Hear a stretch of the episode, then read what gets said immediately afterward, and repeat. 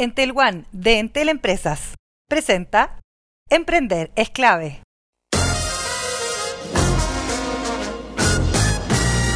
En un mundo en constante cambio, Es importante un espacio dedicado a la innovación, las ideas y el emprendimiento.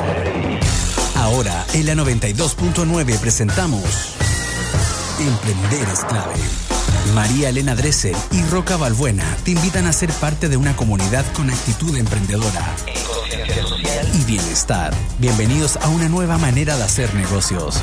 Bienvenidos a Emprender es clave.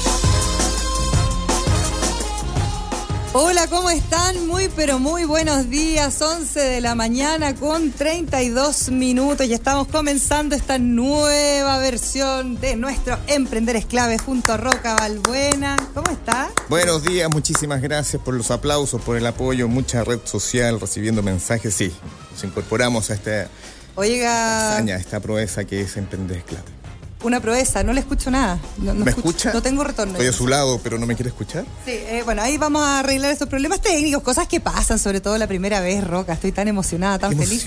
Esa presentación donde nosotros vamos a estar hablando precisamente de la nueva manera de hacer negocios, de cómo eh, una actitud emprendedora es lo que finalmente entrega esa luz al final del túnel, como tú decías el otro día en un video promocional que lanzamos. Exactamente, eso es emprender. Oye, vamos a estar hablando con eh, la directora de marketing de Google en Brasil sobre una, una nueva iniciativa que tiene que ver, obviamente, con el 8M. Usted no me ha dicho, eh, no, no sé, no sé si Es uno que no puede hay decir que, feliz no hay que día. ¿cómo? felicitar. Tengo entendido Claro, que no eso, hay no, que no felicitar, felicitar. simplemente eh, simplemente estar y, y- y apoyar, pero no es un no es una fecha para decir felicitaciones por tu día. Conmemoración. Conmemoración porque hay mujeres caídas en plena batalla, podemos decir, muchas mujeres que han tenido que trabajar antes que lo, lo que hemos venido haciendo nosotras las mujeres para poder lograr derechos y hoy día ante una tremenda posibilidad que es una con- nueva constitución con una comisión constitucional que es paritaria.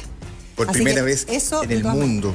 por primera vez en el mundo. Marcamos un hito, los ojos del mundo están sobre nosotros. Vamos a conversar con Susana Ayarza, directora de marketing de Google Brasil. También vamos a estar hablando, y se me olvidó presentar la agenda diaria, porque estoy un poco nerviosa Pero con eso este es. formato nuevo. Estás en eso. Estoy en la agenda diaria, vamos a estar tomando contacto como cada lunes con algún lugar del mundo. En este caso nos vamos a ir a Europa, vamos a estar con Tomás Sánchez, es emprendedor, ahora está estudiando en el London School of Economics, eh, ha trabajado en grandes consultoras internacionales, así que él nos va a dar una mirada de lo que está pasando con el 8M y también con esto de generar nuevas empresas y una manera distinta de hacer Va negocios. ser nuestro hombre en Europa y justamente muy eh, a colación porque acuérdate que ayer hubo una entrevista que tiene a Inglaterra colapsado. Wow, sí. Colapsado, la monarquía se vuelve Está en realista. contra de la monarquía, que Sí. no le gustan las personas de color, no, hay Fuerte. toda una polémica ahí. Le soltó Megan, ¿Le ¿eh? crees tú a Meghan Mark-? Markle? Sí, le creo, crees, le creo, sí, yo creo que está hablando, pero por la herida, está totalmente sentida.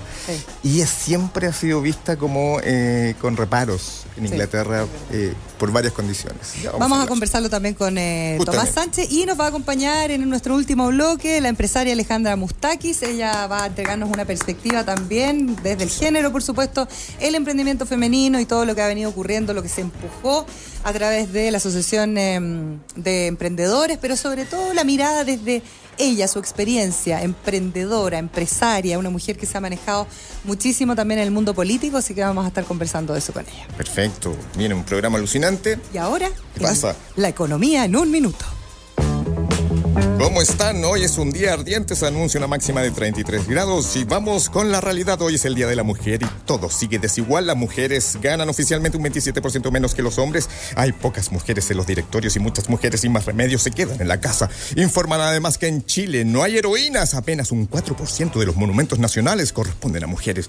Hoy todas marchan. Por otro lado, la inflación bajó un poquito. El dólar sube y se acerca a los 740 pesos. La CEPAL le regala un caramelo a Chile y dice que es el segundo país de la región en que menos subió la pobreza. El presidente Piñera aparece con un leve tostado y extiende la ley de protección al empleo hasta junio y aumenta los subsidios a los trabajadores. Los trabajadores dicen que hay que ver para creer. Piñera tiene fe.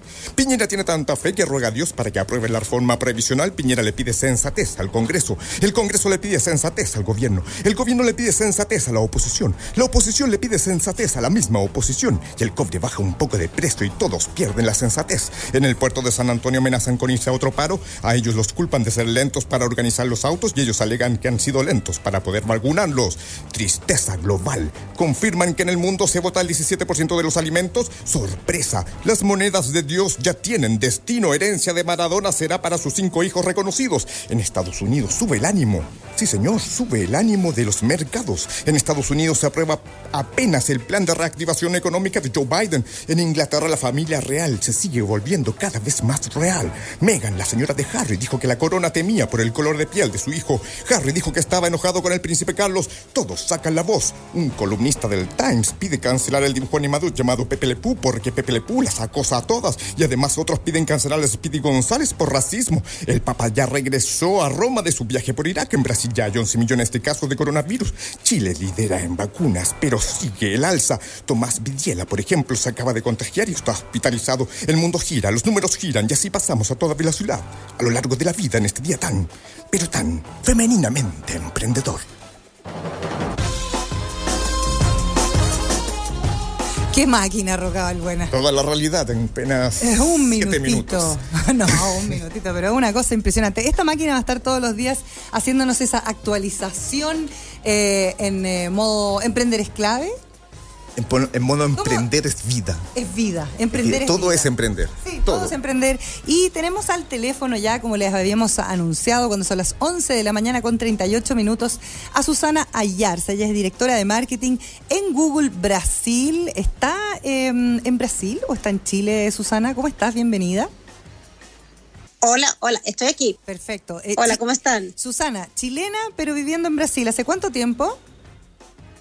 Vivo hace tres a- 13 años aquí en Brasil. Ah, mira. pero ya tengo más de 20 años viviendo fuera de Chile. Ah, o sea, ya eh, estás eh, completamente brasilera, podríamos decir. Primero, eh, no, no se puede felicitar, pero te quiero felicitar por el Día de la Mujer igual, ¿no? Conmemorarlo de alguna manera, Susana. Y sé que en Google han estado muy, muy preocupados precisamente de ir emparejando la cancha. Es eh, una compañía transnacional que tiene muchas políticas eh, que están vinculadas precisamente a eh, la diversidad y la equidad de género. Cuéntanos un poquito de eso.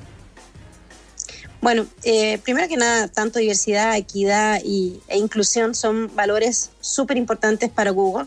De hecho, yo represento a Women at Google, que es el, grupo de mujeres voluntarias que trabajamos para que haya equidad dentro de la empresa en términos de las posiciones de liderazgo y que las mujeres puedan obviamente crecer dentro de la empresa y también obviamente influenciar la sociedad. Entonces Google nos, apoya justamente para tener este tipo de, de grupos dentro de la empresa para justamente trabajar por, por reducir esa brecha que tenemos en este momento en términos de equidad de género. ¿De qué manera eh, eso se hace palpable? ¿De qué manera eh, tú te das cuenta si es que estás trabajando en Google de que existe esta política? Bueno, Google apoya, eh, pero así, infinita cantidad de proyectos, tanto internos como externos, justamente para disminuir esta brecha de, de género. Y quiero empezar contándoles, por ejemplo, de Google.org, que es el brazo filantrópico de Google, a través del cual ayudamos a resolver los desafíos más grandes de la humanidad. Uno de ellos, obviamente, es, la brecha que tenemos en este momento en términos de género. Entonces, integramos financiamiento, innovación y experiencia técnica para apoyar en especial a comunidades que son desatendidas y poder, obviamente, entregar oportunidad para todos. Y Google.org ha apoyado diversas organizaciones en América Latina durante los últimos años y un ejemplo reciente es el apoyo anunciado en octubre del 2020 a una organización precisamente enfocada en tema mujer, que es el tema principal que nos, que nos trae y, y que estamos obviamente celebrando hoy día. Anunciamos un millón de dólares para Laboratorio en octubre del 2020, una organización sin fines de lucro dedicada a, acordar, a, a cortar la brecha de género que, para la mujer en el sector de la tecnología. Y dicho apoyo eh, va a ayudar a entregar entrenamiento y soporte a las mujeres en Brasil, en Chile, en Colombia, en México y en Perú para desarrollar las habilidades que necesitan para participar en la economía digital. Y este es solamente un ejemplo. Y también quiero anunciar el lanzamiento del Google Impact Challenge. El Google Impact Challenge es, es, un, es un, una de las iniciativas de Google.org a través del cual invitamos a organizaciones sin fines de lucro, universidades y empresas con foco social para que participen con ideas de proyectos que quieran a través de una solución lograr hacer un cambio importante en, en su comunidad y especialmente con foco en mujeres, en niñas, eh, que queremos obviamente que tengan la posibilidad de estar representadas dentro de, dentro de, la, dentro de la sociedad, especialmente en términos económicos, eh, sociales, incluso en la parte obviamente política. Entonces, este, este Google Impact Challenge es una convocatoria abierta que invita a innovadores sociales, organizaciones sin fines de lucro, universidades y empresas con enfoque social, como dije, a que piensen cómo hacer de su comunidad un sitio mejor. Y a través de los 40 geeks que se han realizado, Geeks Google Impact Challenge, que se han realizado en más de 20 países y otros programas globales y regionales, hemos apoyado a más de 400 organizaciones, hemos trabajado con más de 300 expertos y miles de Googlers que han, Googlers son, son los funcionarios de Google, que han llevado un trabajo, a cabo un trabajo voluntario. Y para América Latina hemos llevado a cabo tres ediciones del Google Impact Challenge, en, dos en Brasil y uno para Hispanoamérica en el 2017. Entonces ahora volvemos con, con este Impact Challenge eh, y, queremos obviamente que sea, que sea bien representada la región, ojalá tener muchos proyectos de Chile. Eh, esto puede tener un impacto muy grande dentro de las comunidades y obviamente se puedan escalar también para, para afuera. Y, y queremos obviamente ayudarlos con inversión, con, con el know-how, con, con, nuestros recursos para que obviamente vayan, vayan enfrente. Oye, Susana, eh, te saludo acá, Roca Balbuena, debutando en este programa. ¿Cómo estás? Eh, primeramente... Bien, gracias. Deseo de, corazón, Susana, que te estés cuidando, porque en Brasil ya hay 11 millones de contagiados, así una cifra aterradora lo que está ocurriendo en Brasil, así que mascarilla full time, me imagino. Eh, y en la casa. Totalmente. Oye, te quería preguntar, ¿y cómo está excelente el proyecto que están eh, lanzando, pero también te quería preguntar cómo se vive la equidad al interior de Google, cómo, cómo está eh, eh, la empleabilidad, ponte tú, mujeres y hombres, cómo se está viviendo ahí, adentro. Bueno, una de las primeras cosas que hicimos en Google fue tener un, un, reporte sobre justamente diversidad e inclusión dentro de la empresa. Es el primer paso para entender dónde estamos y tener obviamente los números y comenzar obviamente a hacer un trabajo. Ese es un reporte abierto que se puede encontrar en Internet y a partir de ese reporte hemos estado trabajando en diferentes áreas. Los comités, por ejemplo, el que yo lidero, que es de mujeres en América Latina, justamente nos preocupamos de eso, de poder influenciar a la empresa para que nos ayuden a tener esa representatividad dentro. Por ejemplo, ayudando a las mujeres a crecer en sus carreras para que obviamente haya más líderes mujeres en, el, topo, obviamente, de, la empresa. Eh, también obviamente ayudar a las, a, las mujeres con mentorías, con coaching, para que obviamente se sientan más seguras de poder obviamente seguir creciendo en las carreras. También trabajamos con la empresa para poder darle las condiciones a las mujeres cuando, por ejemplo, tienen, van, a, van a ser madres o cuando, por ejemplo, tienen que eh, hacerse cargo a lo mejor personas mayores que no pueden, eh, que, implican obviamente eh, un mayor, una mayor inversión de horas de su parte. Eh, para poder tener políticas que nos ayuden y que sean más flexibles dentro de la empresa en ese sentido. Y Google obviamente ha sido una empresa sumamente abierta y sumamente eh, apoyadora en todas estas, en todas estas, eh, en, todas estas iniciativas. Estoy hablando obviamente de mujeres, pero Google también se interesa por diferentes grupos, grupos, como por ejemplo personas con, con deficiencia, la comunidad LGBTQIA+, eh, también las personas, por ejemplo, eh, de raza negra, especialmente en Brasil. En Brasil tenemos la mayor parte de la población es negra. Entonces, ¿cómo traemos a las personas negras para adentro eh, para tener una mayor representatividad de ellas aquí? Por ejemplo, tenemos un, un programa de internship aquí en Brasil en que solamente para personas negras para que estas personas ya empiecen a entrar a la empresa, no necesitan hablar inglés, que obviamente siempre ha sido un requisito para entrar en Google, se les da clases de inglés y estas personas pueden ir obviamente creciendo dentro de Google, aprendiendo inglés y ser parte de la empresa. Entonces hay muchas iniciativas en este sentido y nos medimos año a año con ese reporte que dije de diversidad, equidad e inclusión. ¿Y hay cantidad de hombres y mujeres es parejo, más o menos iguales? Sí, la cantidad de hombres y mujeres es parejo, pero lo que estamos viendo que obviamente las mujeres, eh, a medida que van creciendo en sus carreras, van quedando para un lado. Muchas de ellas a lo mejor, como tienen compromisos familiares, van yéndose a posiciones que a lo mejor son más de, apoyo eh, y no siguen creciendo para llegar, obviamente, en la parte de lideranza en el mismo porcentaje. Entonces, eso es lo que estamos trabajando. ¿Cómo hacemos para que en, la, en la, parte de lideranza, la alta lideranza de Google, tengamos esa representatividad, especialmente en las áreas de tecnología, en las áreas técnicas de ingeniería, donde todavía obviamente estamos lejos de llegar a tener un, un balance entre mujeres y hombres? Pero estamos haciendo un trabajo muy fuerte para justamente eh, incentivar a más mujeres a estudiar carreras que tengan a ver con tecnología y que puedan ser parte de toda la industria, porque necesitamos obviamente mujeres. Creo que lo más importante es entender que Google tiene una misión de, cambiar el mundo para, todo, para todas las personas. Y no conseguimos hacer eso si dentro de la empresa no tenemos una representatividad de la, de la sociedad. Y como digo, eso en todos los niveles, no solamente en los niveles más bajos, sino que también en los niveles de liderazgo. Si queremos hacer productos para todos, tenemos que tener toda la, sociedad representada dentro. Eh, estamos conversando con Susana Yarza, directora de marketing de Google en Brasil. Eh, Susana, y ahí me salta una duda que yo, yo le he dado harta vuelta y he escuchado a muchísimos expertos hablar del tema respecto al desarrollo de la misma tecnología, ¿no? Cuando uno eh, piensa que efectivamente falta incluir más mujeres, más niñas, ustedes están haciéndolo con Impact Challenge for Women and Girls. Eh, bueno, hoy día los desarrolladores, los programadores en su mayoría son hombres, entonces ahí, uno empieza eh, una discusión que todavía puede sonar un poco lejana, pero que yo creo que es más real de lo que uno cree.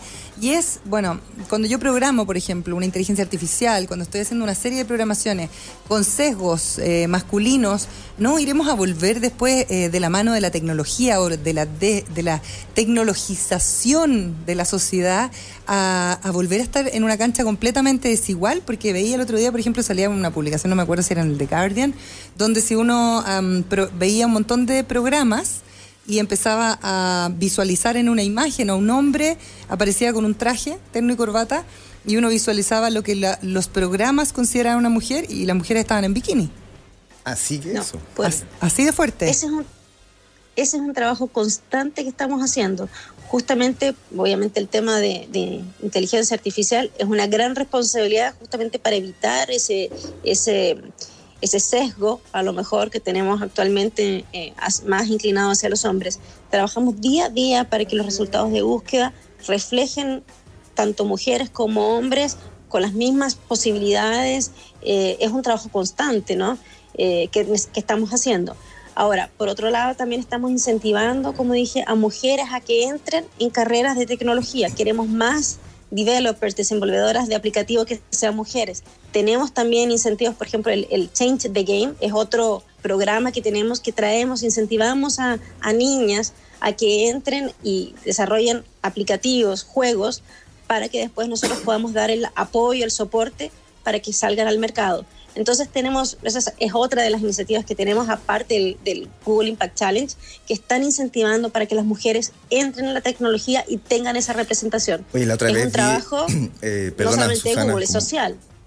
con respecto a lo que dice María Elena, la otra vez vi un estudio que todavía se considera que eh, las matemáticas son un área de hombres. Masculina, claro. Y, las mujeres que fallan en matemáticas son eh, como perdonadas porque se les deriva a otras áreas, como no te preocupes, si tienes un promedio malo en matemáticas... El lenguaje es suficiente. claro, espero que tengas promedio bueno en, en, otras áreas. Entonces todavía sigue esa, esa sensación de que las áreas técnicas, como matemáticas y finalmente la tecnología, siguen siendo territorio masculino. Territorio masculino. Entonces es hora de que las matemáticas también sean para todos, ¿no? Mm. Claro, claro. Oye, y eh, en, en, el, en términos de salarios, en Brasil, que tú conoces esa realidad, ¿están más o menos, se, ha equiparado? ¿Había un progreso en ese, en, en, en ese tema?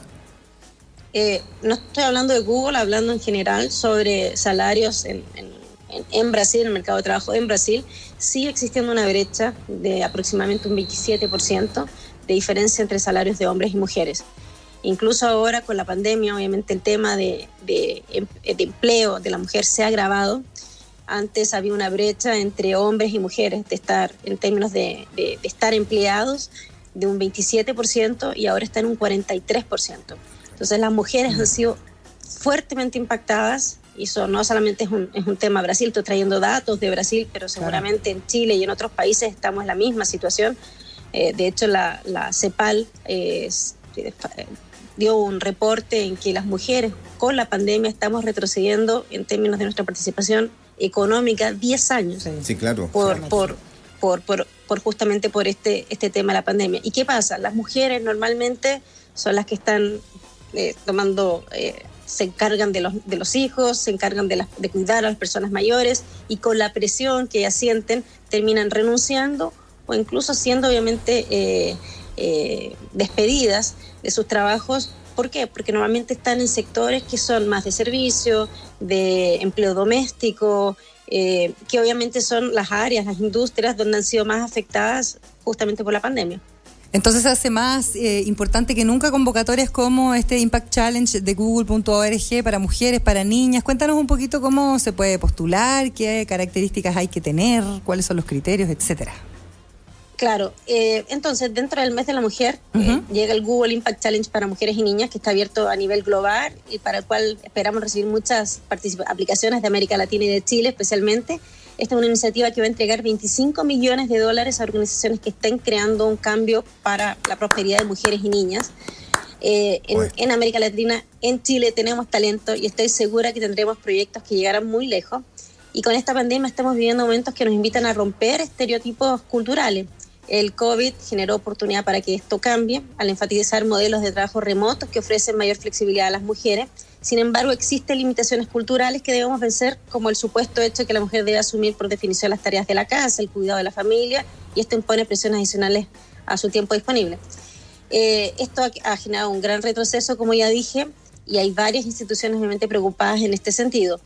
Eh, y lo que trae el Google Impact Challenge es, eh, es una convocatoria para recibir estas aplicaciones a partir del lunes 8 de marzo, a partir de las 12.30 de East Time, que sería dos horas menos ah, que Chile, Brasil y Argentina, a partir de hoy.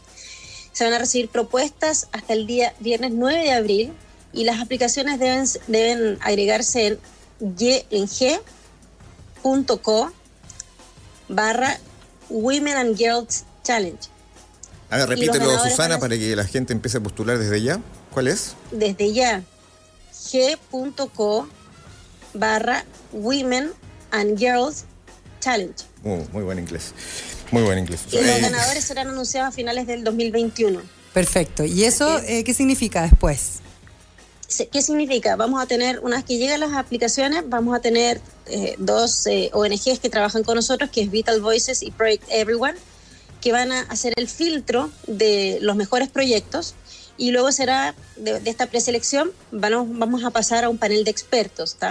En ese panel de expertos tenemos, eh, son diferentes mujeres en diferentes áreas de, impacto. Eh, tenemos cuatro mujeres de América Latina. Entre todas las mujeres que tenemos dentro de este panel, tenemos la primera presidenta mujer de Irlanda, Mary Robinson, tenemos a la directora ejecutiva de Naciones Unidas, eh, y de América Latina tenemos de Brasil a Thais Araujo, que es una actriz y una activista, que ha sido designada por Naciones Unidas como una defensora oficial de los derechos de las mujeres negras en Brasil. Vamos a tener de México Saskia Nino de Rivera, una líder inspiradora relacionada con organizaciones sin fines de lucro. La ganadora del Premio Nobel de la Paz, Rigoberta Menchú. Shakira, quien ha sido embajadora de las Naciones Unidas desde el año 2003, quien junto a Rigoberta Menchú estuvieron participando en el Google Impact Challenge en el año 2017. Y, lo que es súper importante es que los criterios de evaluación para los proyectos que, recibamos van a estar enfocados en cuatro pilares. El primero es el impacto del proyecto, cuántas personas se van a beneficiar con este proyecto, innovación, qué, lo, qué es que hace ese proyecto que sea único. No queremos proyectos que mantengan el status quo, sino que se repiense cómo hacemos las cosas, que saltemos de curva, factibilidad, eh, que sea un plan realista para implementar, si el equipo tiene la experiencia para hacerlo, y por último, escalabilidad. ¿Cómo podemos escalar este proyecto para impactar otras comunidades y ojalá otros países? Esos son básicamente los cuatro criterios que van a ser eh, considerados para las, eh, los proyectos que, sean, que, recibamos. Susana. Y tiene, como dije... Sí, no, por favor, termina nomás. No, no, y, y, como dije, obviamente los proyectos van a ser filtrados para llegar hasta final con estas mujeres que son... Está fabuloso. Son son, son obviamente muy eh, importantes dentro de sus áreas. Te voy a pedir que eh, por un segundo te salgas, salgas de la función que ejerces y asumas que eres mujer y digas simplemente en una frase cuál es tu sueño, cómo quieres que siga el mundo desde el punto de vista de la mujer. En una frase comprime tu, tu pensamiento. Bueno, soy mujer y tengo dos hijas mujeres Muy bien. Cuando me preguntan qué quiero dejar, yo quiero dejar un legado. Quiero dejar un legado para ellas vivir en un mundo con menor, eh, con una menor brecha de género. Y quiero que ellas también se inspiren para ayudar a otras mujeres a justamente tener mayor representatividad y a luchar por nuestros derechos, a tener las mismas posibilidades que los hombres. Eso es lo que yo quiero, un legado. Muy bien, Susana Ayarza, directora de marketing en Google Brasil. Compartimos esa necesidad, ese legado, sobre todo cuando tenemos hijas mujeres, pero vemos también con esperanza, yo creo, Susana, que las nuevas generaciones vienen mucho más empoderadas con otro tipo de conversación, incluso nosotras las Otra mamás cabeza, también, sí. eh, vamos generando otro tipo de educación, así que vamos bien encaminados. Gracias por esta conversación desde Brasil. ¿En qué parte específicamente de Brasil estás? En San Paulo. Ya, a cuidarse mucho con el tema del COVID, que parece Estás que con está, acento, está, está con acento brasileño, ¿ah? eh, No, y- estoy encerrada, estoy encerrada en mi casa. encerradísima. hasta Sí, que sí, pase sí. esto, Y están está con toque de queda y de todo, Pero ¿no? bueno. Brasileña, sí. Sí. Pero todo mejora, todo mejora en algún momento. Muchas gracias, Muchas gracias por la posibilidad y por favor que muchas, muchas, muchas organizaciones manden sus proyectos. Queremos proyectos que ayuden a las mujeres y a, y a las niñas. Perfecto, gracias. Muchas gracias, Buen Susana. día. Gracias. Chao, chao. Una pausa para pensar en grande. Emprender es clave. Vamos y volvemos. La forma de trabajar cambió. Te presentamos Entel One, la nueva solución tecnológica de Entel Empresas que otorga movilidad y funcionalidades avanzadas de telefonía fija, todo en un solo producto y a un precio increíble. Con Entel One, tú y tu equipo podrán recibir llamadas a número fijo y atenderlas desde cualquier dispositivo y lugar, sin perder ninguna oportunidad de negocios. Redefine la forma de trabajar con la movilidad y colaboración que tu negocio necesita. Conoce más en entel.cl slash empresas. Entel Empresas. Estamos escuchando innovación y buenas ideas. Emprender es clave.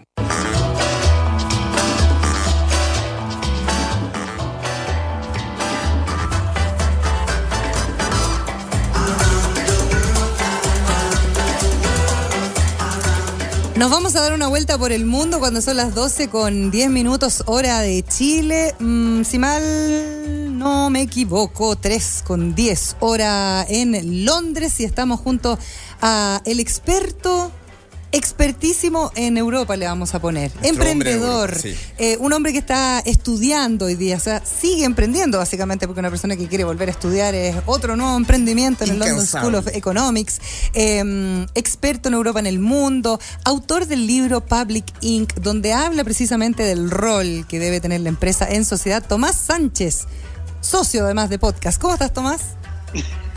Querido, muchas gracias. La verdad es que Elena me dejaste ya, después de eso no puedo decir nada. No, no, tienes que decir algo. Perdona. Ahora, ahora, ahora solamente me queda defenderme cada vez que me equivoque. Claro.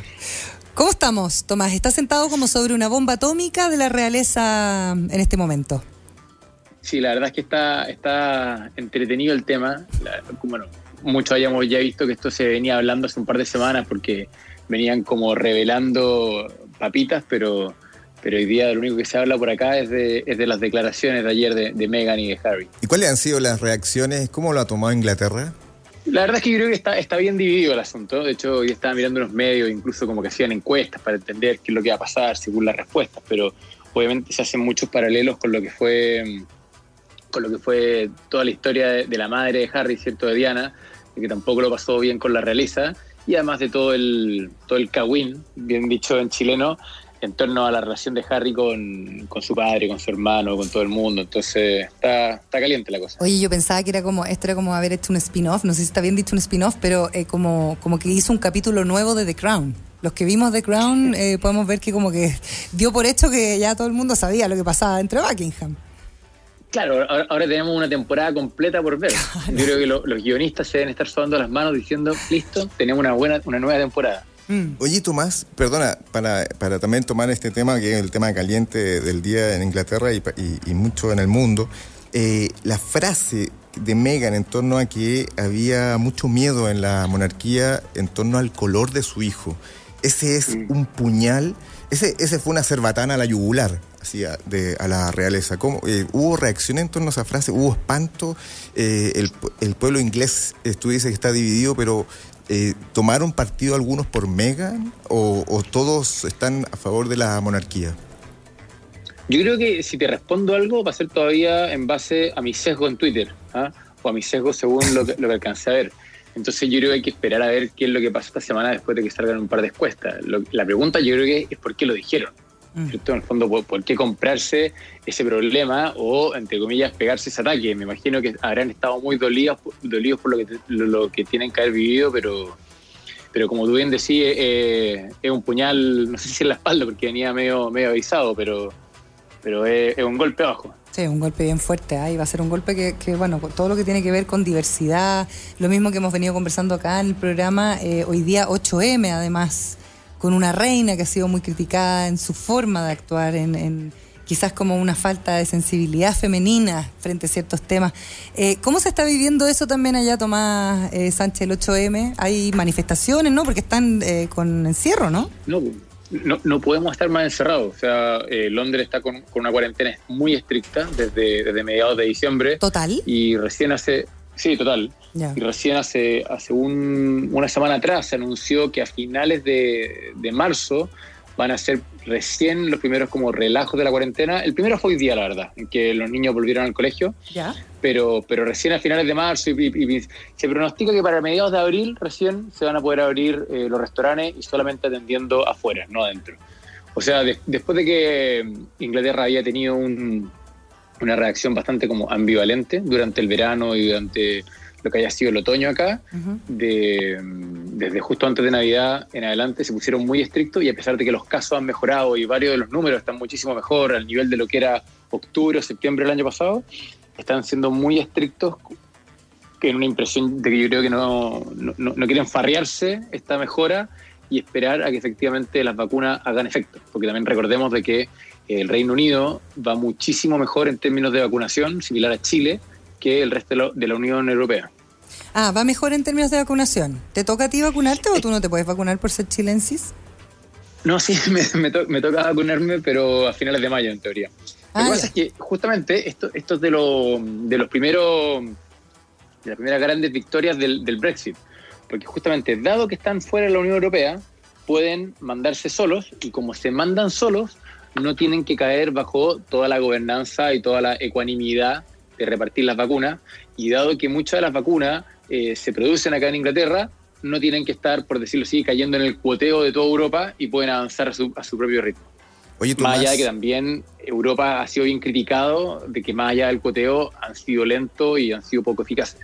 Tomás, y, y tu expertise y tus conocimientos, eh, ¿cómo, ¿cómo ves en líneas generales Europa? Tú eres nuestro hombre, estás en Inglaterra, pero eres nuestro hombre en Europa. Tocan varios países. ¿Cómo ves en líneas generales el desarrollo económico europeo?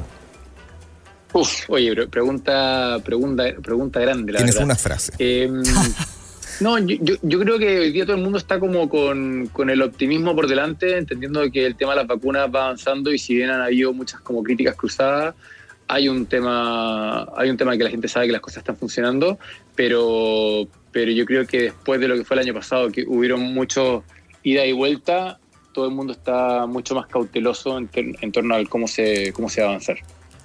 ¿Qué anda con, con- qué- perdón, ¿qué, qué pasa con las políticas de, de incentivo para reactivación económica? ¿Qué se está haciendo allá?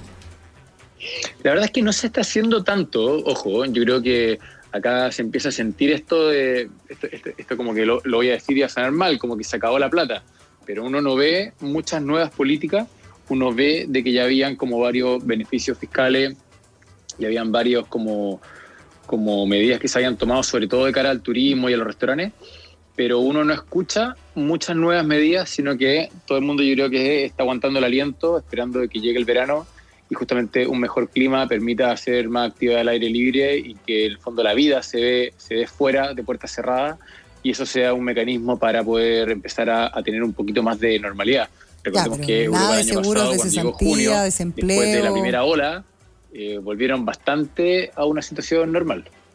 Oye, y, y dentro de tu, sabemos que estás en Inglaterra, pero tu conocimiento que hay de Europa, ¿qué país a tu juicio se está reactivando mejor que otros? ¿Quién la está llevando en Europa y quién se está quedando atrás en Europa?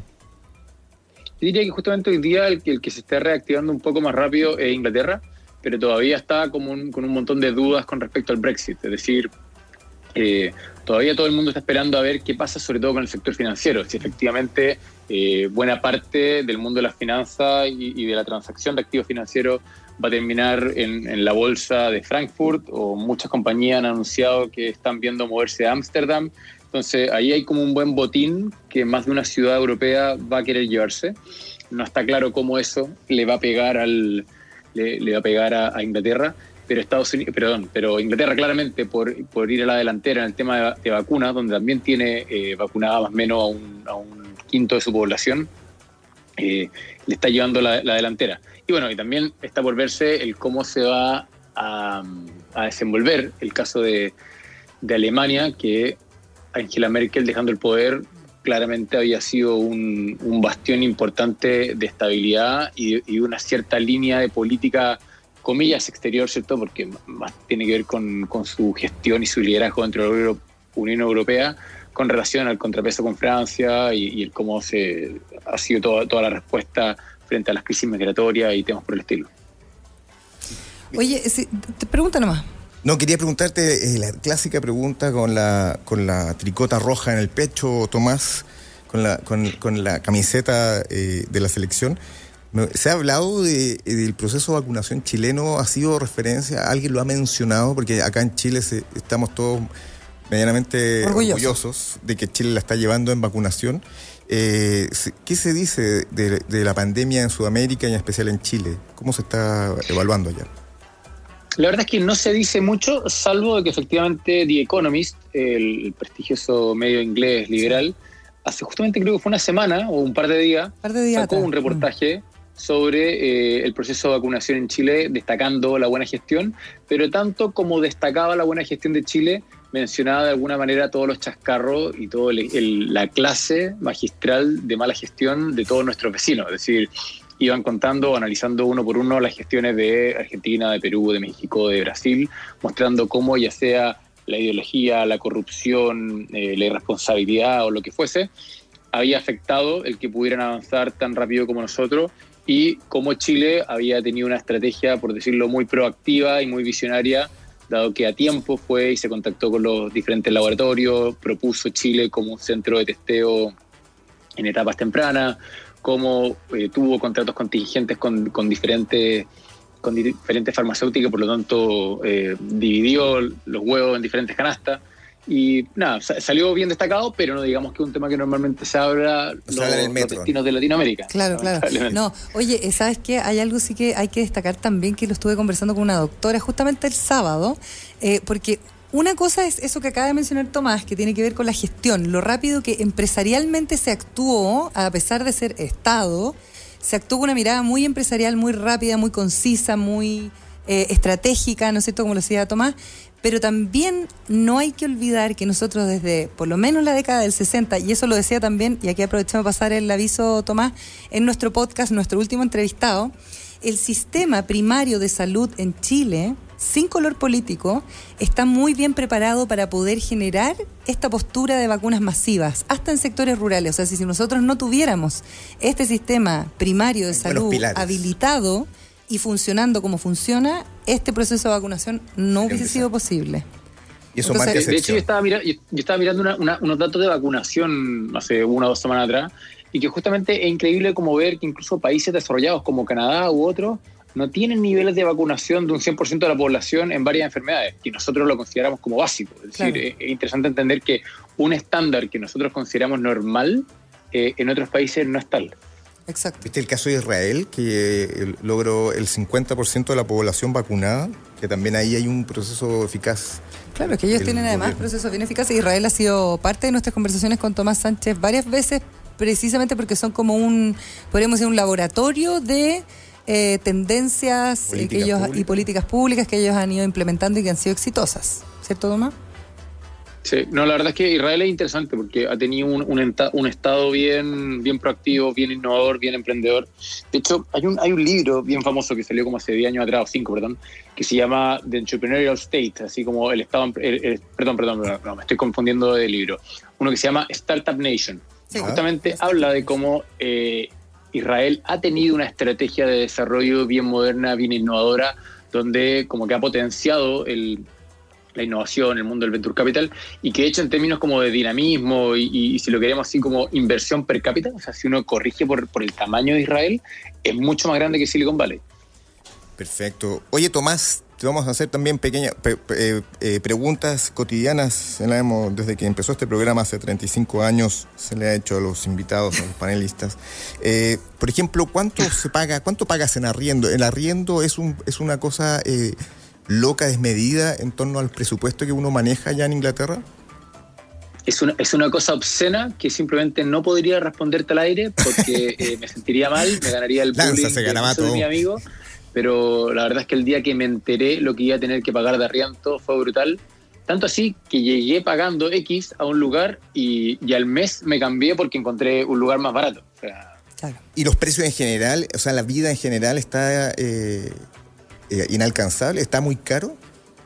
¿Sabes qué? Eso es un tema que creo que da por investigación económica un par de tesis doctorales, porque es impresionante que fuera de la vivienda, es decir, el, el precio de arriendo y el precio de los restaurantes, eh, muchas otras cosas son muy baratas. De hecho, yo, yo me atrevería a decir que el supermercado acá en Inglaterra es más barato que en Chile. Un Y porcentaje eso es más realmente impresionante. Porcentaje más o menos. Entonces, un porcentaje de cuánto más barato, porque ustedes son, do- son una pareja, vive con su señora ya Tomás. Eh, me imagino que tenéis como eh, la sensación de cuánto pagabas acá al mes por el supermercado y cuánto pagabas allá. No, mira, a ver, no es brutalmente más barato, hablemos de que es un 10% más barato, pero uno Ah, cuando entiende de que aquí eh, tiene que pagar sueldos muchísimo más altos, porque el salario mínimo, el salario medio es mucho más alto, uno realmente no entiende cómo puede ser de que el supermercado, digamos, mira, ni siquiera digamos que cuesta menos, digamos que cuesta lo mismo. Pero es impresionante que uno va a un lugar como un Starbucks o uno va a un supermercado y cuesta lo mismo. Entonces uno dice, un sándwich de una cafetería, ¿cierto? Se tuvo que producir ese día en la mañana, embalar, hacer y, y despacharlo. Y todo ese proceso costó lo mismo en Inglaterra que en Chile, entendiendo que en Inglaterra tuvo que pagar más impuestos, tuvo que pagar más, eh, tu- tuvo que pagar mayor mano de obra. Y ahí es cuando uno dice, chuta, eh, sería interesante entender qué parte de la cadena de valor en Chile es tanto más cara. Si somos menos productivos, si es que el real estate es, menos, es más caro, si es que tenemos un mercado poco competitivo y por lo tanto los diferentes eslabones de la cadena están marginando mucho más. Si No hay lo más sé, viveza, pero también puede haber vi- Más, vi- viveza. más en- viveza del, claro, de los que, del que están tiene negocios más grandes. más. Oye, Tomás, desde la galería, desde la ignorancia te pregunto, ¿el, el inglés tiene que pagar un impuesto por la monarquía, ¿no? ¿Hacia a la monarquía o no? ¿Es un gasto que todo inglés tiene que eh, considerar? Yo entiendo de que no hay un, un, un impuesto a la monarquía, yo entiendo que está de alguna manera la monarquía fondeada en una parte por impuestos por impuestos generales y entiendo que hay otra buena parte que tiene que ver con la cantidad de activos que la monarquía ya tiene. Entonces ahí me puedo estar equivocando, incluso me atrevería a decir que probablemente ni siquiera necesita plata fresca porque los activos que ya tiene generan ya sea renta financiera o renta inmobiliaria o de cualquier tipo. Es decir, entendemos que esto es una corona que lleva varios siglos eh, a cargo. Pero, pero lo interesante, ojo, es que en general la posición de- del inglés promedio no es una posición muy crítica con respecto a la, Para nada. po. a la monarquía, es decir, eh, lo consideran una institución de la cual estar orgulloso, lo encuentran un, un- un elemento cultural importante, de hecho hay muchos análisis económicos de que hablan de que solamente eh, el nivel de atracción y turismo que generan sobrepaga Mira. cualquier tipo de costo que eh, la corona podría traerle al Estado inglés. Y, y de hecho, es tal como pasa un poco como el tema del Brexit. Yo hablando con personas que son pro Brexit, te decían, mira, yo entiendo que separarnos de Europa pueda tener un cierto un cierto costo económico, pero estoy dispuesto a asumirlo como país por eh, el beneficio identitario, es decir, porque se- ellos se sienten ingleses y, y tienen esa herencia de haber sido el imperio británico y de alguna manera se sienten orgullosos de eso y eso es importante. Y, y recordemos que de una u otra forma es similar a lo que uno escuchaba cuando hilaba un poco más fino en el caso de Trump, ¿cierto? Uno siempre hablaba de Trump como, como cierto demagogo y, y los votantes de Trump como ignorantes. Pero cuando uno hilaba más fino y veía ciertas investigaciones, una buena parte del votante de Trump era un tipo que quería, comillas, preservar la identidad o la cultura norteamericana, como, La- como lo que ellos entiendan de eso. Pero, Claro. pero nada, es solamente poner el tema de que la, la- la identidad y la cultura muchas veces eh, vale más que un par de pesos para muchas La personas. Cultura, pues, del, la cultura del, de la redneck, del redneck. No, Sí, pues, no, ya- eso en Estados Unidos. ajá. Espérate. Yo necesito pedirle rápidamente a Tomás que se exprese en este 8M, porque Tomás es un hombre moderno, le, le hace, eh, podemos decir, homenaje a su mujer día por medio de las redes sociales. Así que, eh, nada, vos, eh, ¿cómo se siente eso por allá? ¿Y cómo lo sientes tú también como un hombre joven? Porque yo creo que esto no es un tema ¿Qué, solo qué de las mujeres. Tomás? ¿Qué- ¿Cuántos años tienes, Tomás? Tengo 36. Mira, se te Oye, aún más joven. Tengo que decirte algo, y es Ya. que justamente me estoy leyendo un libro que está bien interesante y a propósito de eso hacía un par de comentarios en redes sociales. El libro se llama eh, Mujer Invisible y es de Caroline Criado Pérez. Caroline, no sé, bueno, cuál será eh, la forma correcta de decirlo. Pero lo que es muy interesante es que más allá de, de reivindicar la postura feminista o, o- o lo que queramos normalmente, tenía que ver con algo mucho más sutil. Y es que ella en el, en el libro va mostrando cómo eh, el mundo en el que vivimos está diseñado para hombres por hombres. Y uno como que no se da cuenta. Y, y voy a poner un, un ejemplo que llega a ser casi que espeluznante. Eh, los muñecos de, de testeo de choques de autos eh, lo que hacen es replicar a un hombre. Por lo tanto, replican, su, re- replican su masa muscular, su, El su peso, masa, estatura. fondo corporal, volumen, Mm. lo que sea, ¿cierto? ¿Me escuchan? Sí, te escuchamos. no, atentamente. Ah, ya. Entonces, cuando replican todo eso y hacen los testeos de cuando un auto choca, cómo reacciona y si protege bien al conductor, lo que están realmente viendo es cómo protege a un hombre, no a una mujer. Y entendiendo que una mujer tiene características fisionómicas diferentes, por lo tanto eh, es más liviana o es más delgada o tiene su peso en, en su cuerpo distribuido de una manera diferente, lo que hace es que las mujeres cuando un auto choca son más suscepti- susceptibles a terminar siendo lesionadas porque el auto está diseñado para proteger a un hombre, no para proteger a una mujer. Excelente Y lo mismo sucede... Dime, Elena. Y Excelente el ejemplo que estás poniendo, Tomás. No, y, y justamente lo, lo- lo que es preocupante es que esto mismo pasa, por ejemplo, en los remedios. Muchos remedios, cuando están siendo probados en, en pruebas clínicas, se testean con hombres. Incluso cuando están en etapas con animales, se testean con animales machos. ¿bien? Claro. Y por lo tanto, después cuando se ajusta a una mujer, eh, se ajusta ya sea por peso, como que la mujer, entre comillas, fuese un hombre chico, y no con un testeo independiente diferente, dado que químicamente tienen diferencias importantes con los hombres. Y así es como tenemos una industria de salud que muchas veces Machista. responde a un diseño inconsciente, porque acá de nuevo, acá no hay ninguna teoría de la conspiración, es como un sin querer queriendo, Mm. las cosas siguen haciendo así y tenemos de nuevo un mundo diseñado para ¿Y hombres. eso no ha tenido así, cambios? ejemplos ¿No ha tenido hay brutales, hay, hay una cantidad de ejemplos eh, increíbles de que uno como cuando lo piensa y se chuta, claro, esto es lo más normal del mundo, pero es lo más del, normal del mundo donde se nota de que fue pensado para hombres y por lo tanto no consideraba un tema particular de las mujeres. Un ejemplo más anecdótico es el tema de los baños, ¿cierto? Sí. Uno entiende, por razones obvias, de que ir al baño para una mujer necesita más tiempo y más espacio, ¿cierto? Mm. Por cosas Sí, que no tenemos que explicar a- a en vivo. Entonces es increíble de que los baños sigan teniendo la misma cantidad de metros cuadrados para hombres que para mujeres, cuando Mm. deberían ser diferentes de cara a prestar el mismo servicio, ¿cierto? Entonces es increíble Así que diseñamos baños Mm. que son iguales en metros cuadrados, pero no son iguales en términos de la cantidad de personas por hora que pueden atender. Yo Y, y así es como siempre vemos que eh, el baño de mujeres tiene una fila larga afuera y el de hombres no, y, y seguimos cayendo en la misma estupidez. A mí me gusta el baño mixto. Sí, Era una estar al tendencia mismo que con sí, el, con el baño varón. mixto me, Sí. me- me gustaba a mí esa A mí tendencia, pero como que ahora no, mixto. como que se frenó con el COVID. Tomás Sánchez, muchas gracias por conversar con nosotros. ¿Cómo se llama el libro que te estabas leyendo? El de los estos ejemplos. Mujer, Mujer Invisible de Caroline Criado Pérez. Perfecto. Está bien. Emprendedor, estudiante, experto en Europa, en el mundo.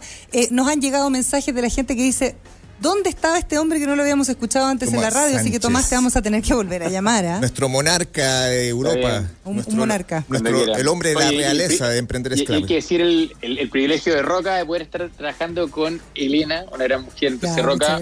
eh, Desde acá este se, premio, se sienten tus celos, querido no, Tomás. porque él es mi compañero. En la tarde vamos a 12.000 grabar el kilómetros podcast. de distancia y te... lo siento por ti, lo siento por ti, campeón. Autor del libro No, Pablo yo, estoy, King. yo estoy- yo estoy feliz por ti. Mira, tenemos un podcast, poliamor se llama tenemos eso. un podcast en Spotify que se llama Show Me de Impacto. Lo grabamos hoy día en un próximo capítulo. Así que nos encontramos más ratito, Tomás. Muchas gracias por tu tiempo y por también por tu buena onda y tu sabiduría. Nuestro príncipe, Tomás Sánchez, desde Inglaterra. Chao, chao. Que esté muy bien. ¿Nos vamos a una pausa? Qué sabio es. Eh, ¿Tenemos que hacer menciones a esta hora o no? Datos ¿No? Oye, oye, se pasó. Impresionante. Yo te voy a contar una cosa rápida. Antes de irnos a la pausa. A ver. Una vez choqué. Choqué por detrás a Willy Sabor. No te puedo todo, creer. todo es muy anecdótico. Se abrió el airbag de mi auto y ¡chas! Se me rompió el sostén. ¿En serio? Pensando ¿Cuál en es esto el que link estaba diciendo choque y Tomás. sostén? Bueno, porque se abrió el airbag y como está pensado para hombres y no está pensado para mujeres y mi sostén se abrochaba adelante, lo primero que se me rompió Para, y Willy Sabor te fue a ver y yo estaba y sin te vio así expuesta. No, porque tenía polera. Ya, vamos a la pausa, ya volvemos. Una pausa para pensar en grande. Emprender es clave. Un espacio para la innovación y las buenas ideas.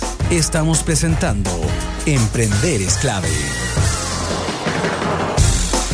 12 del día con 36 minutos. Recuerda que puedes hacer tus comentarios y hablar de nuestro nuevo formato de programa junto a Roca Balbuena con el hashtag Emprender es clave en nuestro Twitter. Roca Balbuena y su economía en un minuto.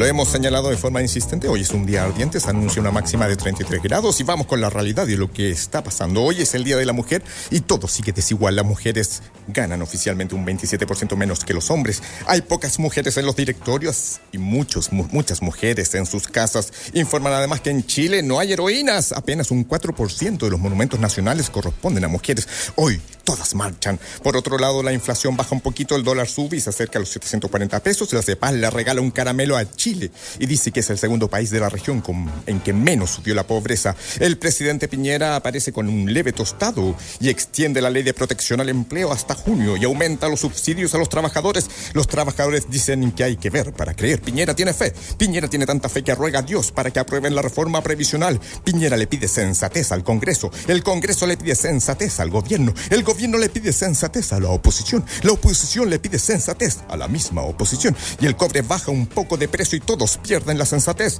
En el puerto de San Antonio amenazan con irse a otro paro. A ellos los culpan de ser lentos para organizar los autos y ellos alegan que han sido lentos para poder vacunarlos. Tristeza global confirman que en el mundo se vota el 17% de los alimentos. Sorpresa, las monedas de Dios ya tienen destino. Herencia de Maradona será para sus cinco hijos reconocidos. En Estados Unidos sube el ánimo de los mercados. En Estados Unidos se aprueba apenas el plan de reactivación económica de Joe Biden. En Inglaterra la familia real se sigue volviendo cada vez más real. Meghan, la señora de Harry, dijo que la corona temía por el color de piel de su hijo.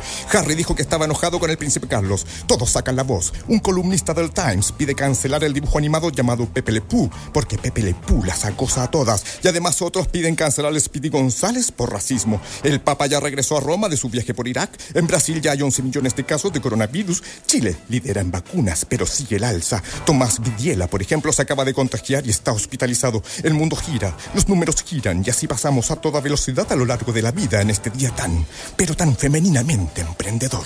Las startups y el emprendimiento local tienen algo en común. Actitud emprendedora. Escuchas. Emprender es clave. Eh, 12 del día con 41 minutos. Tenemos a alguien que tiene una actitud emprendedora, pero así tremenda. La vi que estaba hoy día en la televisión, empresaria, bueno, ha sido emprendedora de muchos emprendimientos ahí, tú lo podrás preguntar a ella. Eh, fue líder de la Asociación de Emprendedores en Chile y por lo tanto estuvo participando de conversaciones que fueron realmente importantes, no solamente durante la crisis de la pandemia, sino también antes, eh, cuando se habla de poder fomentar realmente el emprendimiento en el país, ¿no? Hacer una red que genere formalidad, por ejemplo, cuando hablamos de las mujeres. Ella es una mujer notable y está con nosotros al teléfono, es Alejandra Mustakis, empresaria la presentadora, ¿no es cierto, Ale? ¿Cómo estás? Sí, perfecto. Hola, Elena, ¿cómo estás? Qué Bien. bonita presentación, Mm. mujeraza. Dice- linda, además. diseñadora, eh, creativa, pucha, podría decir tantas cosas. ¿Cómo es que se llama tu, tu nuevo emprendimiento? Co, ¿o no? El ¿Se nuevo co? emprendimiento se llama UNOCO. Eso. que es una comunidad. ¿Y de qué es, Alejandra? Ah, ya viene, es muy lindo. Es un, un emprendimiento que tiene que ver con lo que creo. Pero todavía es como ¿Y qué- y en no, qué no crees? queremos contarlo. creo muchas cosas, pero esto es tratar de llevar a la práctica eh, cómo creo que deberían ser los modelos en adelante. Los modelos de negocio. O los modelos Los de modelos, los modelos de cómo ser más sociedad. Ya. Mira. Mucho más que los modelos de negocio. Los modelos de negocio hoy día tienen que ser un acompañamiento, un sueño, un propósito. Sí, claro. Oye, Ale, primero, eh, yo sé que no se dice feliz día, pero estamos en la conmemoración del Día Internacional de la Mujer. Eh, vi que estabas ahí en un panel también con otras mujeres. Eh, cuéntame un poco tu percepción post pandemia, que ha sido bien dramático para las mujeres y para el lugar donde quedamos cuando estamos pensando en reactivación económica, en eh, volver a emprender, quizás emprendimientos que quedaron o pymes que quedaron ahí en el camino. ¿Cuál es como tu, eh, tu balance y prospección 2021?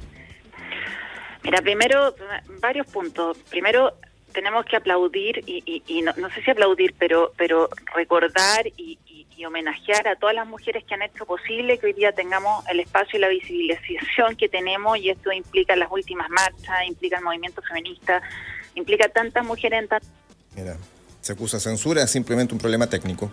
Estaba muy embalada hablando de, lo que está, se, se está generando en el 8M con, con- en Chile. Exacto, estaba hablando de las marchas, parece que se nos cortó el teléfono, sí, vamos a, vamos a seguir conversando con Alejandra Una líder. Mustakis, que, eh, bueno, claro, es una líder y la Ale está mm, viendo muy, muy de cerca en su rol más gremial, digamos, qué es lo que sucedió eh, con ¿Aló? las mujeres durante la pandemia. Ahora sí, estábamos poniendo Sí, en valor a todas aquellas que habían puesto en vitrina todas estas... Generaste un suspenso. Alejandra, pero Sí, puedes bueno, continuar. el suspenso, quiero, quiero decir que igual hemos, o sea, se está visibilizando mucho más, las mujeres se están empoderando, muy bueno que hayan referentes, muy bueno que veamos guía, que veamos que la mujer es capaz de cumplir cualquier sueño, que podemos tener sueños grandes, grandes, que podemos cambiar el mundo siendo mujer, lidiar empresas, ser empresaria, ser científica, ser política, ser presidenta del país, ser la mejor periodista, así como la Elena, tantas cosas lindas que podemos hacer y, y siento que eso en los últimos años se ha dado mucho más, se está vis- vis- visibilizando, ¡ah! se le está dando el espacio, sí, y se le está dando el espacio importante, pero así todos vamos lento. Sí. ¿Y tú Así sientes? todo, en el fondo, todavía necesitamos empujar un poquito más para que no solo sea un dicho decir que necesitamos mujeres y la importancia, sino que se muestren los hechos. Oye, Alejandra, ¿y ¿tú sientes que se podrá revertir eh, al corto plazo eh, lo que generó la pandemia, que se estaba avanzando y la pandemia implicó un retroceso en, en la igualdad? que dicen desde Comunidad Mujer, Alejandra Sepúlveda, que de- retrocedimos una década y Mm, confío tal mucho cual. en lo que dice Alejandra. Eh, yo creo que sí, obviamente las mujeres, muchas perdieron su empleo. No solo eso, el, el tener los niños en la casa, hacer en el fondo clase a distancia, el estar a cargo de sus niños, de poder acompañarlo en las tareas de- del colegio o, o también la- la- las labores del hogar, te hace muchísimo más difícil poder trabajar. De hecho, de las 900.000 mujeres que, que perdieron el empleo, que están sin empleo hoy día, la mayoría no está buscando trabajo. Eh, como también, por otro lado, esto aceleró que muchas más mujeres que están conectadas, que están digitalizadas y todo empiecen a emprender. Mm. O sea, siempre todo tiene un lado bueno y malo, pero como toda crisis y pandemia y complejidad, le pega más a los que están más alejados de las oportunidades, en este caso a mujeres que están totalmente lejos de la digitalización eh, y que trabajan en oficio o trabajan presencialmente porque tienen que ir a la casa de alguien a trabajar y por lo tanto es ahí donde la brecha se hace cada vez más grande. El teletrabajo, eh, no sé si han visto, María Elena, también, eh, que el teletrabajo también es machista en algún sentido, porque siempre eh, dentro de la casa se destina el escritorio Claro, como la para el parte más hombre y, silenciosa. la- y las partes que sobran de la casa para que siga trabajando la mujer. O sea, el hombre el que queda como en un búnker. El otro día me tocó una reunión donde una mujer estaba metida dentro de un closet. te haciendo su puedo reunión. creer. Sí, con hijos chicos. Entonces, para poder. Salió del closet finalmente. Estaba dentro del closet. Oye, no, no, pero hablando en serio. O sea, esto, Sí, esto perdura a- al interior de la casa también. O sea, el, el teletrabajo también tiene su, su, su beta machista. Mira, yo creo que venimos de una sociedad súper machista, vivíamos en una sociedad que todas las reglas y los códigos los pusieron los hombres o lo, o lo masculino. Mm. Eh, de hecho, el más campeón era el que sacaba todo del camino, como el fuerte, el que ganaba más plata, pero era como siempre como un hombre con una actitud de macho, alfa, eh, y cambió el mundo. Y yo creo que en ese cambio del mundo hoy día, como que la habilidad al revés, este nuevo mundo tiene códigos femeninos, la creatividad, las emociones, lo social, el que te importen las cosas, la comunidad, la familia. Eh, muchísimos nuevos códigos, así que ahora estamos en una era donde me fascina decir que la mujer es vital y por lo tanto también como la actitud de los hombres, por ejemplo, que todavía no tienen mujer en la mesa o, o no creen que la mujer es un rol súper válido o, o- o no la están viendo, no le están dando los espacios, en el fondo se están perdiendo hoy día las capacidades más grandes que hay de mirar la nueva era y manejar estas aguas. Em, creo que es, importante decir, y sobre todo lo digo un poco para el mundo empresarial y no, no, no sobre todo la mujer en la casa, pero que todavía hay muchas empresas que no ponen las suficientes mujeres en los directorios contra que lo dicen de, de palabra pero no lo hacen, Mm. que en realidad ellos son los que están perdidos. No, ¿O de hoy qué manera- la visión femenina no tienes ni una posibilidad de salir adelante. Exacto. O que de es lo mínimo que queréis tener. Claro, o, que- o de qué manera también, y nosotros eso lo hemos conversado en interno, Ale, eh, de qué manera también cuando uno accede, por ejemplo, a un directorio o a una posición de poder, reaccionan el, resto de los hombres. ¿En qué ¿no? sentido que Validan empiezan o a- no validan tus ideas, y es como, ah, ya, ya, sí, sí, eso lo vamos a hacer, pero eso después, o sea, cuando existe como también ahí un terreno por recorrer que es, es bien complejo y que aquellas mujeres que lo han venido recorriendo han tenido que enfrentarse a situaciones O sea, que el- son el- bien Y tú también, Alejandra, has ido, no sé, a- incluso a viajes oficiales, te tocó ir cuando estabas metida en un gremio eh, y con puros hombres, y también situaciones como donde Siempre uno tiene que aprender a navegar, mucho, por ejemplo, cuando, cuando parto, voy a contar, porque como yo hago mucho emprendimiento social y generalmente también mucho emprendimiento creativo, yo, yo soy diseñadora de profesión y claro, me fascina el desarrollo y la creación, era como, ay, qué linda ella lo que hace, como, no, no, Ah. qué linda, voy a ser la media empresaria. Claro. Ay, no, pero es que linda, tan simpática. No, si no es simpático. Como, ay, hace negocios de niñita. No te puedo creer. Ah, en sí. ese me decían, sí, hace negocios de niñita, como porque esta cosa más creativa, más social era como negocio de niñita. Y mm, sí, obviamente uno ha pasado porque, claro, veníamos en un formato que yo siento que las mujeres nos creían poco que éramos capaces. O Y sea, tú, no, se y tú ha has, dicho menos. una, has dicho una frase en una entrevista que ahora te quieres convertir en una gran empresaria. Que estás. Sí. estás- Gran empresaria para Chile, la segunda parte. No, eh, eh, vas a no, entrar a la jungla sí. con todo. Sí, yo creo que tenemos que querer, o sea, también es súper importante que las mujeres en nuestras áreas, en el fondo, seamos ambiciosas y queramos sueños grandes. Yo sí soy súper soñadora, quiero sueños grandes y quiero hacer cosas significativas. Ahora, en mi estilo, que es más social, de creación, y sí, quiero ser una gran empresaria. ¿Qué significa eso, ser una gran empresaria? Yo creo que ser una buena empresaria para tu país significa eso.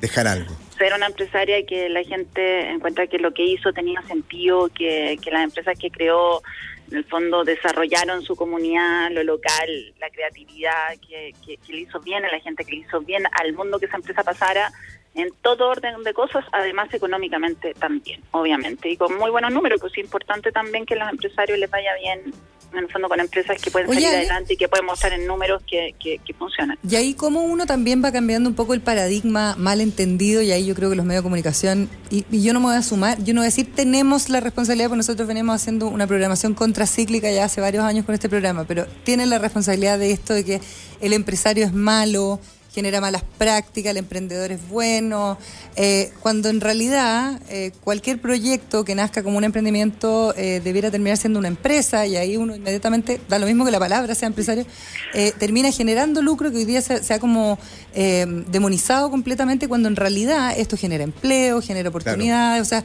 ¿de qué manera también tú. volvemos a juntar estos mundos mostrando que las cosas se pueden hacer de esa manera distinta como la que tú estás mencionando?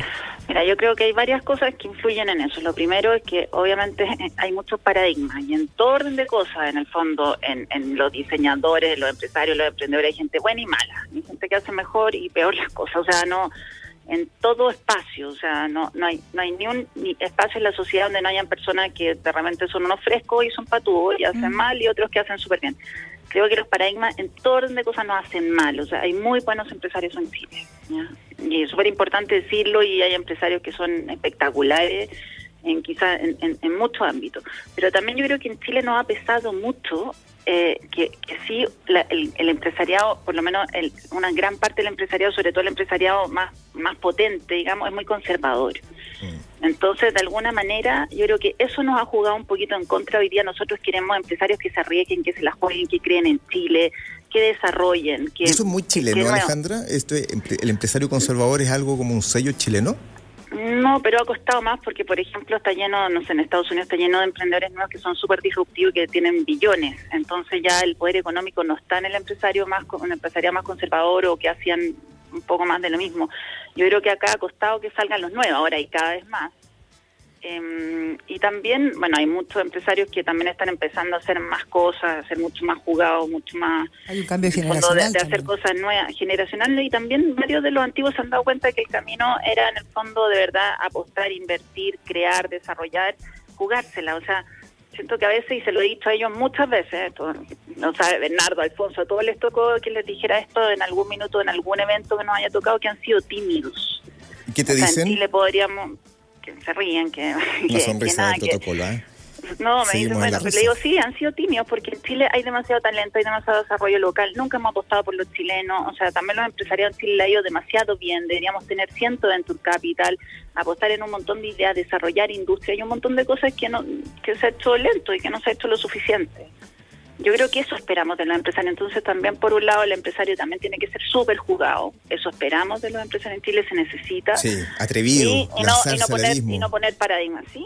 atrevido. Oye, un Alej- emprendedor, la gracia de un emprendedor es que se arriesga. Es que sea valiente, sueño. sí, claramente. Oye, Alejandra, eh, Por eso quizá uno valora más al emprendedor que todavía lo ve jugándose y Todavía se la arriesgándose en una cuestión Claro. Así en, la, en locura contra un empresario que empieza a medir todo y que al final después ya no quiere tomar, o sea, toma los, los riesgos justos o, o muy de medido de una industria que conoce Claro. y que tiene harto poder. ¿cachai? Oye, Alejandra, eh, te- explorando también el 8M hoy día, me gustaría eh, saber tu opinión eh, en un tema que no, es- no tiene que ver tanto con la economía, pero sí con el ser mujer, que se hizo un catástrofe, una, un, perdón, un catástrofe que ha sido una un catastro que ha sido una catástrofe en torno a los monumentos nacionales y el 4% de los monumentos que hay eh, corresponde a mujeres. Eso querría decir que en Chile tal vez no hay heroínas o las heroínas han sido silenciadas. ¿Qué te parece ese 4% de monumentos nacionales para la mujer? No conocía, no había escuchado esa estadística, obviamente una, una pena, es como increíble que hemos valorado poco, claro que hemos puesto el sitial que corresponde a tantas mujeres en la historia chilena que, que han sido mujeres que han a- hecho historia, eh, y no solo hecho historia, sino que abrir oportunidades a otra, inspiración. ¿Tú tienes heroínas? Tengo muchas heroínas, sí. ¿Cuáles? Tengo muchas heroínas. Es que es difícil como decirlo así como en, en una, de verdad admiro mucho, mucho profundamente a muchas mujeres. Me fascina siempre también partir contando que me tocó recorrer todo Chile y estar con muchas microempresarias en el país o de repente en los eventos de la igualdad, de Fondo Esperanza, de- del Banco de Estado Microempresa. Me junté mucho con, con, microempresarias, que la mayoría de las veces son madres solteras o mujeres que están solas, que han tenido que salir adelante por necesidad.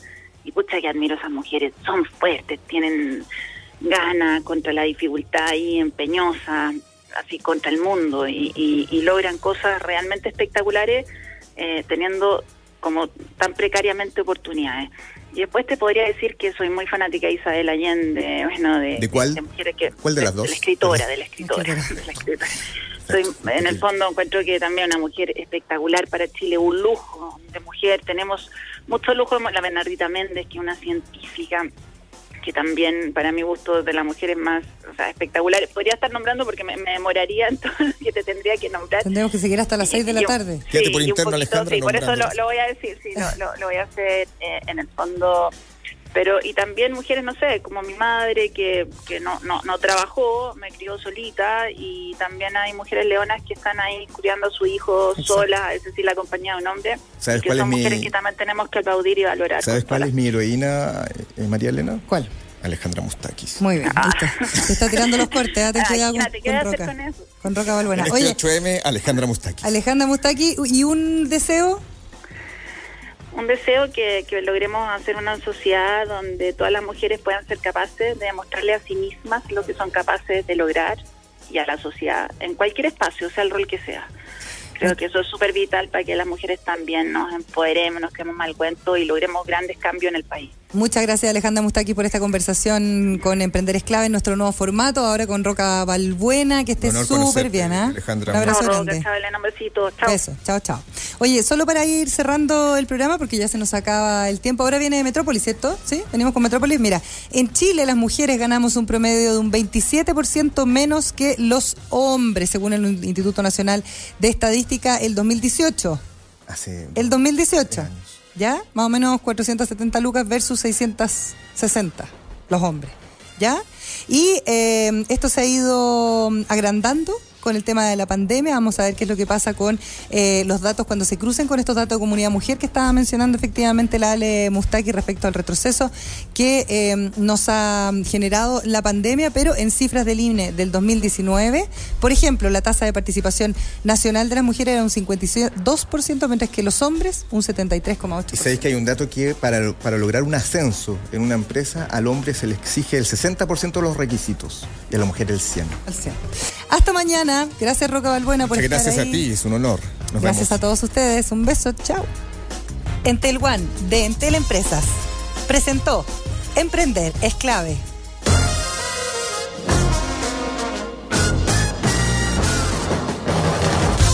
Emprender es clave. Innovación, ideas y emprendimientos. 92.9. La clave me escucha. Quédate con nosotros. En minutos, toda la actualización del deporte en Metrópolis. 92.9. La clave me escucha. Entel One de Entel Empresas presentó Emprender es clave.